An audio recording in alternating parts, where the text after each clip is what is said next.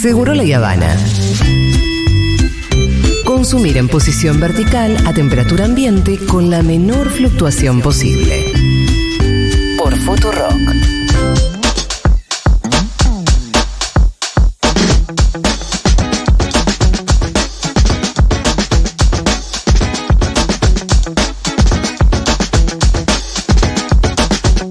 Bueno, bienvenido Fede Vázquez al 2024.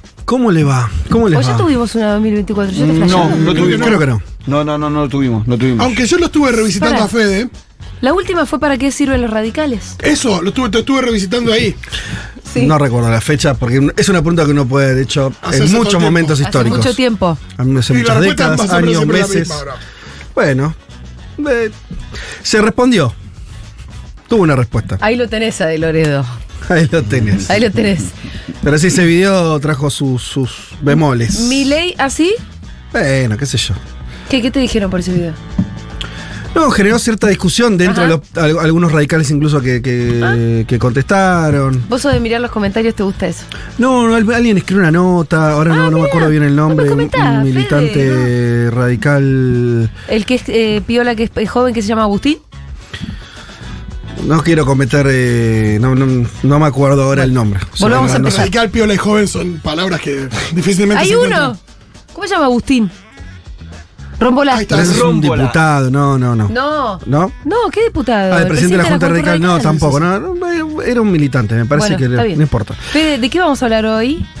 Bueno, ya que nos preguntamos por el radicalismo, por ahí nos podemos preguntar por el peronismo. Bueno, Bueno. Eh, por ahí es medio inevitable decir alguna cuestión de. pero muy rápida sobre. sobre la, la, la- la cuestión más desde la mirada del- desde el gobierno de Milei o cómo está el gobierno de Milei después de lo que pasó en el Congreso.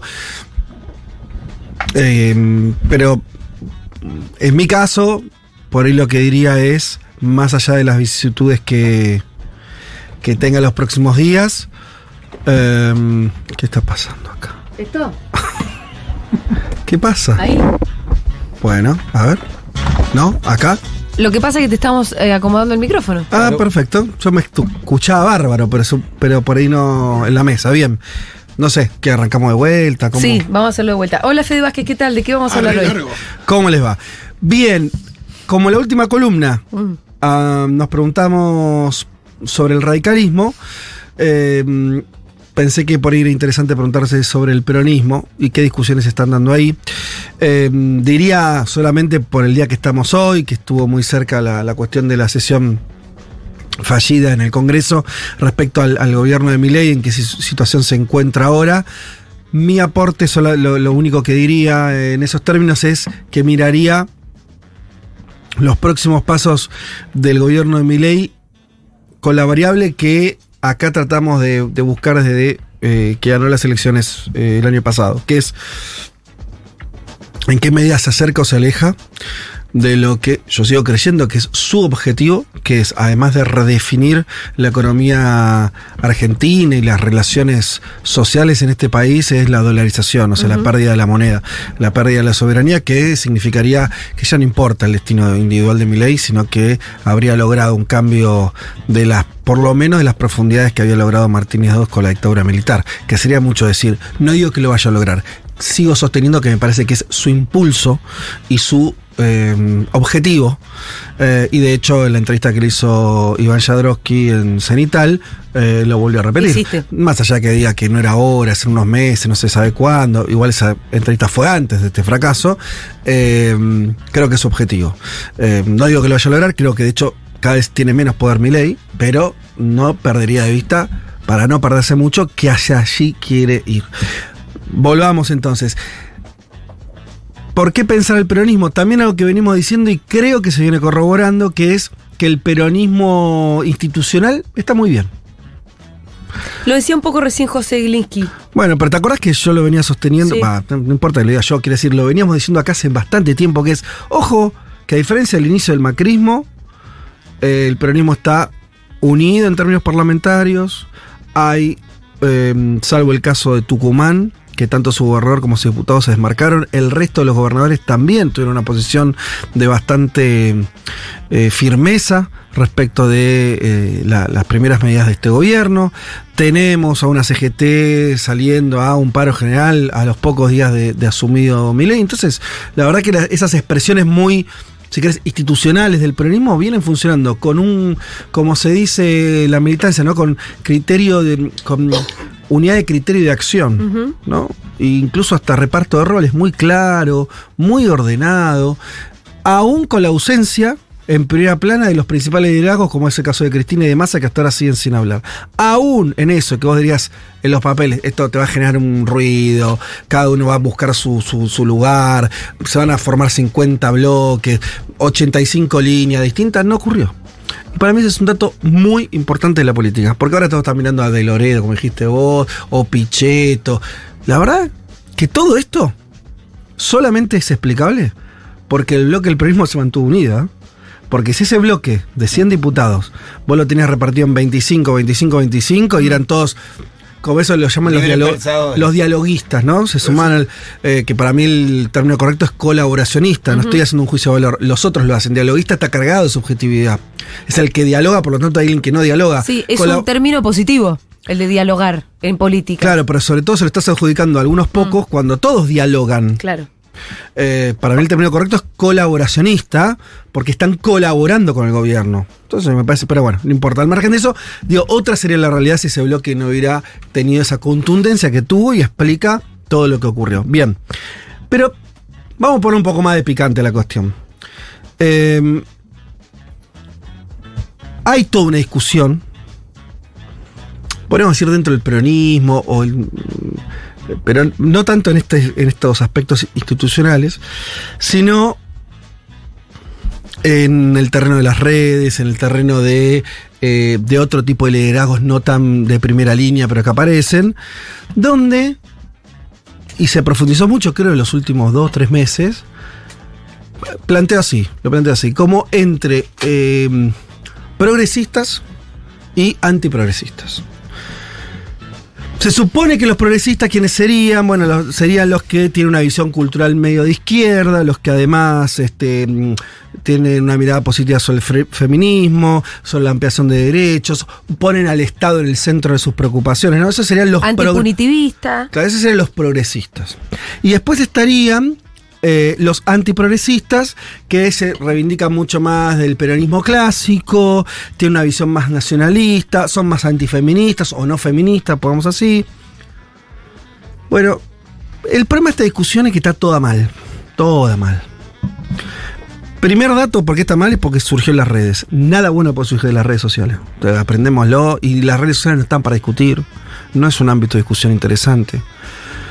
Cuando algo surge en las redes y ah, está ahí muy presente, ya primero desconfiemos. Desconfiemos de su formato, desconfiemos de sus parámetros. Pero esta discusión en particular, que no se da solo en las redes, me parece, empiezan a aparecer también en muchos streaming, la toman dirigentes políticos, por ahí es segunda línea, pero los toman. Creo que es algo que se discute por ahí en las mesas políticas más por abajo. Tal vez se discuta en, la- en- en las unidades básicas, en los lugares más políticos donde se juntan militantes. Me parece que está rondando esta- esta discusión, me parece que está toda mal. Voy a tratar de justificar porque me parece que está mal. Eh, Está mal lo que llamamos el frame. Sí, exacto. planteo. El planteo mismo. Em,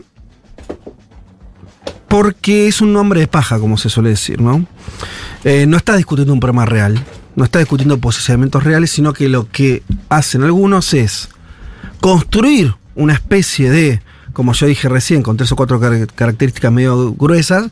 Bueno, está el progresismo, que es todo esto, que son dos cosas que no me gustan. Ahí radican los males, ahí radica la imposibilidad del peronismo de pensar un proyecto de país, ¿no? Y hay que luchar contra eso. Y además me parece que no nos adjudican una cierta superficialidad respecto de, se supone que, otros problemas. Ya ¿no? si vos te pusiste en nosotros, vos estás siendo parte del frame. Estás, ca- estás cayendo en el. Pero, pues, por es por que me lo adjudican. Digo, Bueno. en las redes sociales, en esa discusión que está mal. Eh, Vamos primero a pensar por qué está mal en vez de. de- va- vamos a, abrir ese, esa caja, ¿sí? Eh, ¿Por qué insisto que es un hombre de paja?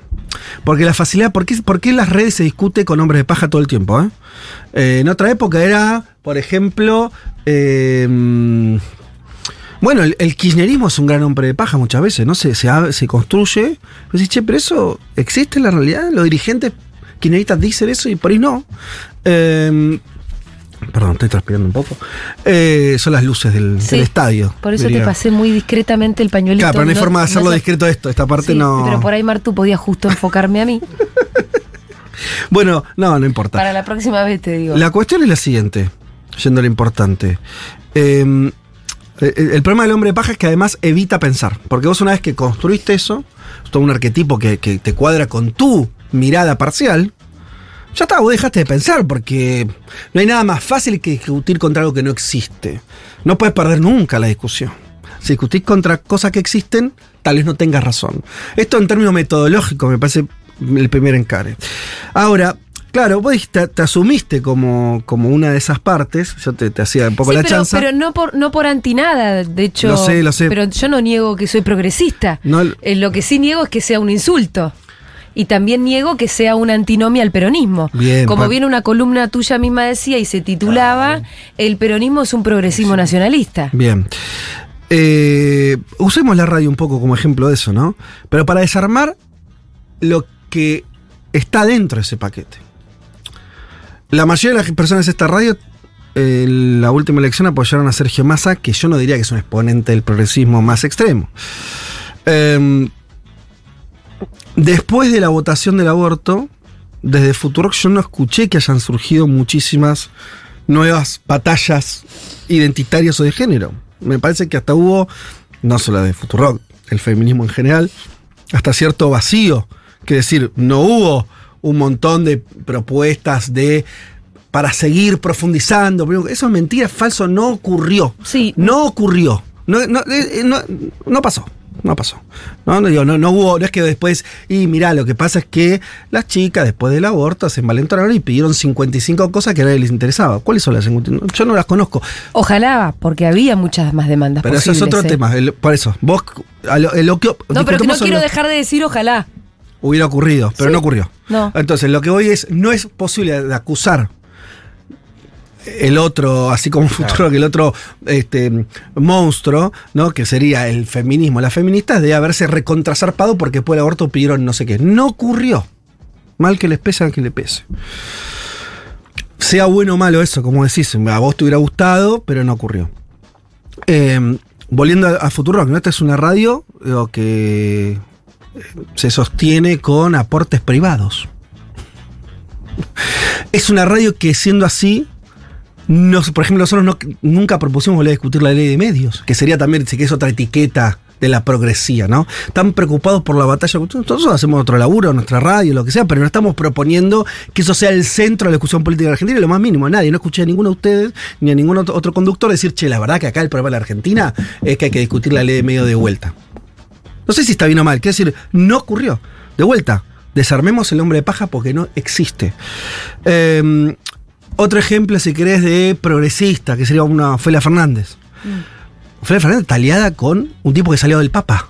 Sí. Entonces, ¿cómo haces para decir que Ofelia Fernández es el arquetipo del progresista yanqui liberal o liberal o woke? No existe. Antiglesia. Entonces está- está- es falso, es falso, se cae, se, se desmorona. Todo lo que están discutiendo ustedes, chicos, en Twitter se desmorona. El problema de discutir políticamente con algo que no existe es que vos podés discutir todas las 50 horas, hacer 50 congresos. Si no existe, no va a tener efecto social. Después los votos no Y aparecen. siempre vas a sentir que tenés razón. Además, vas a quedar discutiendo solo, pero Pero además después los votos no aparecen. después Ahí los votos no aparecen. Em, No estás al final representando nada con tu discusión. para muchos sectores también, dentro ya de esta discusión, dentro del peronismo, Axel sería también un gobernador progre, ¿no? Y la verdad que la política estrella, una de las, de las que se conoce más importantes, es una aplicación tecnológica que da descuentos en alimentos. Y si yo no sé si eso. A no me parece una agenda muy narrativa, muy que vos decís, el gobierno de la provincia de Buenos Aires está preocupado por una cuestión progre que le importa el 5%. Yo veo a un gobierno que te, te pongo en este ejemplo como podría haber otros, este porque lo conocemos, hablamos mucho acá de eso, tiene un efecto de, es muy importante lo que está pasando, ¿no? Con, con- con eso que puede parecerme una pavada, pero es una de las pocas herramientas que un gobierno está dando para liberar el bolsillo a la gente. Y está haciendo eso. A la gente que hace cola y cola mm, no le está pareciendo ninguna pavada además. A lo que voy es, no tiene nada de progre eh, eh, liberal, socialdemócrata. No, no, no, no es. Entonces, el problema es que se cae, se desaparece. El problema no existe. ¿Y por qué no existe? Porque hay algo que deberían aprender. Por favor, vayan a estudiar un poco de historia. Una de las maravillas de este país, ¿y por qué es tan especial el peronismo en este país? Y esto también fue, es verdad, yo me estoy repitiendo un poco de cosas que dijimos el año pasado, es que el movimiento popular y el movimiento nacional es una misma cosa. Esa es la fucking gracia de la Argentina. El movimiento popular y el movimiento nacional están fusionados. El peronismo, no ahora, no con Cristina del 2011, sino en 1945, unió defensa de lo nacional y ampliación de derechos. Entonces ya está la discusión. Por eso está lleno de progresistas el peronismo, porque en su ADN eso está. Y cuando lo quieren desarmar, se le van, se, Se van. ríe, se ríe, sí. Se enriedan. Están discutiendo contra hombres de paja. No existe esa discusión. Claro, ahora, entonces, Fede, viniste a decir que hay una discusión que no existe. No existe así. Todo esto que to- cuando lo plantean con este marco están mintiendo o no saben. ¿Sí? Ahora, hay una serie de dirigentes, en los últimos días, lo podemos nombrar rápidamente porque fueron tres, o yo detecté tres, de los pongo solo a modo de ejemplo. Moreno, que siempre está en esta línea medio que, que estoy describiendo. Eh, Facundo Moyano, que reapareció ahora también. Eh, Matías Culfas, que también salió en la radio. No me estoy refiriendo a- a- al debate que tuvo ahí con, con vos, y eso no, no, no, sino que salió a decir algo- una, otras cosas en, creo, entiendo que radio con vos. Son tres muy distintos, ¿no? Bueno, Moreno y Facundo Moyano se sacaron ahora una foto juntos, pero no, no son. Son tres ejemplos de, de- de Son la farándula. dirigentes. de- son tres ejemplos de Y si dirigentes. ve uno es paralita y el otro dirigente, es grande la palabra. son tres dirigentes políticos, no importa, qué sé yo. Uno fue ministro y tiene. El otro también hace más, tiempo fue ministro y tiene una fuerza política, se presentó presidente. Y Facundo Mayano es un dirigente sindical. Entonces, ahora, no me importan los nombres, son mañana pueden ser otros. Lo que estoy diciendo es, ¿qué, qué dijeron ellos? Escuché un poquito, para ver que hay una discusión, pero no es la que dije antes. La verdadera es esta. Facundo Moyano, por ahí con muy poco, no sé si lo vieron, es un video corto, lo pueden ver en las redes. Yo creo que le leyeron una letra medio, medio complicada, pero empezó a sostener que eh, Evita era marquera, no merquera. Marquera. ¿Que le gustaban las marcas? Sí, y lo dijo de esa manera, lo cual es un poco torpe, pero no importa, ¿qué es lo que quería decir él? Él decía que cuando Evita se vestía con los trajes de diseño de Christian Dior o no sé quién, qué sé yo, ella estaba como habilitando diciendo, está muy bien ser, tener guita, que te guste la marca. Hay todo un desarrollo eh, para entender esa postura de Evita que va por otro lado, ¿no? Que es la idea de alguien de abajo que eh, accede a eso y en vez de rechazarlo lo muestra con orgullo de clase. Él dice que eso está todo mal, esa mirada. criticó a Evita. No, no. No, no, no. La lectura que se hace Ah. de Evita, que te acabo de decir, y la reemplaza por una defensa de Evita desde el punto de vista como una Evita Habilitante. trendy. Claro. Una, una Evita marquera, por eso te dije, que se entienda, marquera, sí, que le gustan las marcas. Influencer sería hoy. Es una lectura medio complicada, o sea, nada. Pero, ¿qué está atrás de esa idea? Es reponer la idea de, che, no hay que pelearse ni con las empresas, ni con las marcas, eso está todo bien. Evitar eso. Esa es la idea de Moyano. Tenemos a, a Culfas, que salió a decir que Se me viene lo de estupidez compleja de Male Pichot. Culfas, que decía que, eh, y lo expresó muy, muy, profundizó mucho en que no importaba lo que Galperín, por ejemplo, Marcos Galperín opinara, él estaba en contra de lo que opinaba en términos políticos, pero que era muy bueno Mercado Libre y Mercado Pago. La idea de que el empresario, no importa lo que el empresario, como el empresario opine y vote, siempre y cuando su empresa o lo que él hace sea bueno para el país. Una especie de separemos la obra del artista en términos. eh, bien. Yo no es que esté en contra, no me parece, es, me parece interesante discutir eso. Es un, un debate interesante. Yo creo que hay ahí un par de cosas que se le están yendo porque cuando vos tenés a toda una élite económica jugando políticamente, por ejemplo, para un gobierno como el de Milei, tan destructivo, donde va a llevar al país, y, y lo dice él mismo, no es una interpretación, hacia un cambio tan profundo, no es que no importe lo que piensen los empresarios o la idea de país que tengan en la cabeza. Es más, las formas de inversión, cuándo invierten y cuándo no, de qué manera, si impulsan o no leyes de, de regulación, eh, si quieren apropiarse del Estado, de partes del Estado, como este DNU que vimos, que efectivamente, ¿no? Vos, todos, es, eh, es un, algo de sentido común ya decir que ese DNU eh, tiene la firma de un montón de empresas, porque cada una es que se va quedando con cachos del país, ¿no? Eh, es un poco arriesgado decir que entonces poco, que no importa lo que opine porque Galperín representa un voto igual que un, el de cualquier ciudadano. Bueno, no me parece que eso sea exactamente correcto, pero es una discusión que es, esa sí es una discusión real. Pero no solamente lo de- separemos la obra del artista, porque en este caso el artista, que vendría a ser Galperín, bueno, eh, empuja y mucho para leyes que están absolutamente en su favor y de su Exacto. empresa, que sería básicamente una desregulación, que es, a mí no me pongan normas para que entonces yo pueda tomar toda la tajada que puedo en una lógica de, de un sálvese quien pido o ley de la selva, que es la propuesta básicamente de mi ley. Y no Bueno, estamos profundizando en Galperín, sino que esto lo tenés en los 30, 40 grandes corporaciones y empresarios Sí. que son los beneficiarios directos. Exacto. Elstein, eh, eh, eh, Techí, ¿no? Pablo Roca, etcétera, etcétera, etcétera. Entonces, importa, digo, para subrayar, importa en concreto lo que piensen los, las cabezas de estas grandes corporaciones. Y no solamente por lo que tuitean, sino que por los intereses que persiguen y que muchas veces consiguen. Sí, por su. Alguien que tiene mucha plata y quiere algo. Y alguien que no tiene un mango y también quiere algo. Y no, los- ese deseo vale distinto, ¿no? Es medio obvio que vale distinto el deseo. Tienen otro poder. Bueno.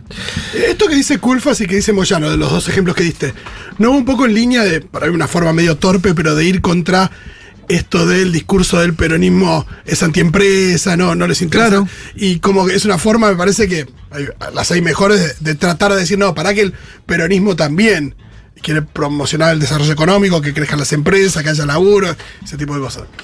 Es que eso es lo que estamos discutiendo. Así como esa discusión de progresista o no progresista carece de cualquier sentido, esta otra discusión del peronismo, cómo tiene que relacionarse con las corporaciones, yo no diría empresario, porque hay una gran confusión. Empresario, Sí, yo soy empresario, el que tiene una gomería es empresario, el que tiene un, et- un, no, no sé, un hotel es un empresario y el que tiene eh, este, un almacén también es un empresario y el que tiene una pyme con 100 empleados es un empresario. Y después están los que está Elstein, Pablo Roca y Galperín, que son grandes corporaciones, lideran grandes corporaciones. Es otra lógica, ¿no? Digo, eh, la discusión, creo que dentro del peronismo que va a empezar a darse es qué relación tenés con ese, esa elite económica, ¿sí? Eh, que es una respuesta que no es obvia cuál es, pero yo estoy expresando que estos dirigentes están promoviendo un acercamiento. El caso de Moreno es todavía más evidente, porque Moreno, digo esto porque son las porque después de Moreno queda la pavada, la anécdota cuando se enoja, pero el chabón también dice que, por ejemplo, el paro de la CGT fue un paro del capital y el trabajo. Él sostiene, por ejemplo, que eh, eh, porque la Cámara de la Construcción sacó un comunicado en contra de la paralización de las obras, esa Cámara de la Construcción se convierte en un aliado de un proyecto nacional. Yo tengo mis dudas. ¿Qué importa que la duda que tengo yo? Quiero decir, Moreno piensa esto y ahí me parece que sí hay un terreno para el debate. ¿Por qué un terreno para el debate con todas estas ideas? Porque el peronismo hace 20 años que está tratando de hacer esto. El problema de, este- de estas ideas es que son viejas. Yo no sé si está mal o bien. Lo que te estoy diciendo es que si el peronismo, los últimos candidatos fueron Daniel Scioli, Alberto Fernández y Sergio Massa, Sí. ninguno de los tres es antiempresario. No. Uno lo es o lo fue. El, El otro eh, no, no- no- no se opuso a, a- no tuvo una política antiempresaria lo más mínimo. Y el tercero es un tipo con mi- miles de vínculos con empresarios también corporativos y medianos y grandes de este país como es Massa. Entonces, ¿qué es el problema que yo veo de esta línea? Que tienen que demostrar que esto es un cambio para mejor. Que esto es una novedad. Porque yo a lo primero que diría es, che, pero es lo que viene, viene intentando. Cristina, el kirchnerismo y todo el peronismo, con todas estas muestras de conciliación, y hay el, el- ¿cuál es el problema de todo esto? ¿El peronismo? No, No, que la, esa elite le está diciendo que no. Sistemáticamente vienen diciendo, no me interesa, no me interesa, no me interesa, no me interesa, no me interesa. Y prefiero a Macri y fundir, no ellos, porque siempre lo que se fundan son las pymes, las otras empresas. Pero hay prefiero a veces Macri. que ganan menos igual, ¿eh? Claro, sí. Pero, prefieren a Macri igual, prefieren a Milei igual. A Milei lo bancaron financieramente y ahora le escriben un DNU. No es que es en- lo banco en Twitter. Hay un, ¿te acordás del Entonces- comunicado PYME que salió? Sí. Tenía entre sus firmantes a Globant. Que Bueno, todo el pero eso era un pyme trucho. No, porque decía pymes y emprendedores. Claro, Entonces bueno. ellos se entendían en la categoría de emprendedores, pero además también la información es que fueron los grandes impulsores del comunicado Claro. que sostenía. Pero digamos que existe un universo pyme, existe el ENAC, por ejemplo, que Sí. es una cámara que organiza a las pymes en Argentina, que no está a favor de este gobierno. Existen un montón de conglomerados de pequeñas y medianas empresas, pero no estamos hablando de ellos. No, no, Estamos hablando de los digo, grandes empresarios. ¿Te acordás que, se- que se había dicho, che, este comunicado es fantasma? Esta asociación se Era creó nueva, se había ayer, es nueva. ¿qui- ¿Cuáles son las pymes que están ahí adentro? Y es gracioso, porque entre ellas estaba Globant, que de verdad pyme no es. Entonces, ¿qué, qué pyme puede estar a favor de mi ley? Bueno, es una pregunta. Pero más allá de eso, a lo que voy es, acá hay una discusión que es interesante, que es programática, que es central. Ahora, no quieran correr con ni con la pavada de progresistas o no progresistas, discutan de verdad esto, discutamos esto. Creo que es una discusión que es abierta. Ahora, también señalemos que el problema de estas posturas es que vienen presentándose fallidas en, lo concreto. De vuelta, a lo concreto, dejemos, la, pavada. Ahora, lo concreto es que en los últimos, si quieres del 2013, 2015, se demostró que estos sectores jugaron fuerte en contra de cualquier variante del peronismo. No es que jugaron en contra de Cristina o de la Cámpora, jugaron en contra de cualquier variante Claro. del peronismo, así sea moderadísima o recontra pro mercado. Entonces, hay algo ahí que pensar un poco más, que discutir. Eh, desde acá lo dijimos siempre, nosotros no somos ni antinegocio, ni antiempresa, ni siquiera anti grandes empresas.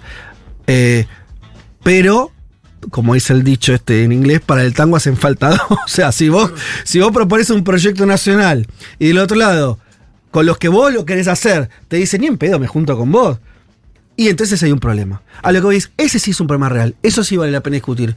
Pero anímense a plantearlo así y no hagan la diagonal mentirosa de decir esto es un problema con, el progresismo. No existe esa. Además, creo que eh, estamos a favor de que las empresas, de las corporaciones incluso, siempre que haya regulaciones. ¿No? yo te diría un poco más. Sobre lo que de- no estamos de acuerdo, Sí. no ni en la existencia ni de las unas ni de las otras, pero que estén reguladas. Déjame, puedo yo dar mi. O sea, eso está perfecto, estoy de acuerdo. Y yo diría, nunca pueden conducir ningún proyecto. Popular, nacional, jamás. Tienen que estar subordinadas. A la política. No dominadas, subordinadas. Ahora, ¿cómo las subordinás? Es una linda pregunta. Un aplauso, Fede Vázquez. Gracias, señor. Ya venimos.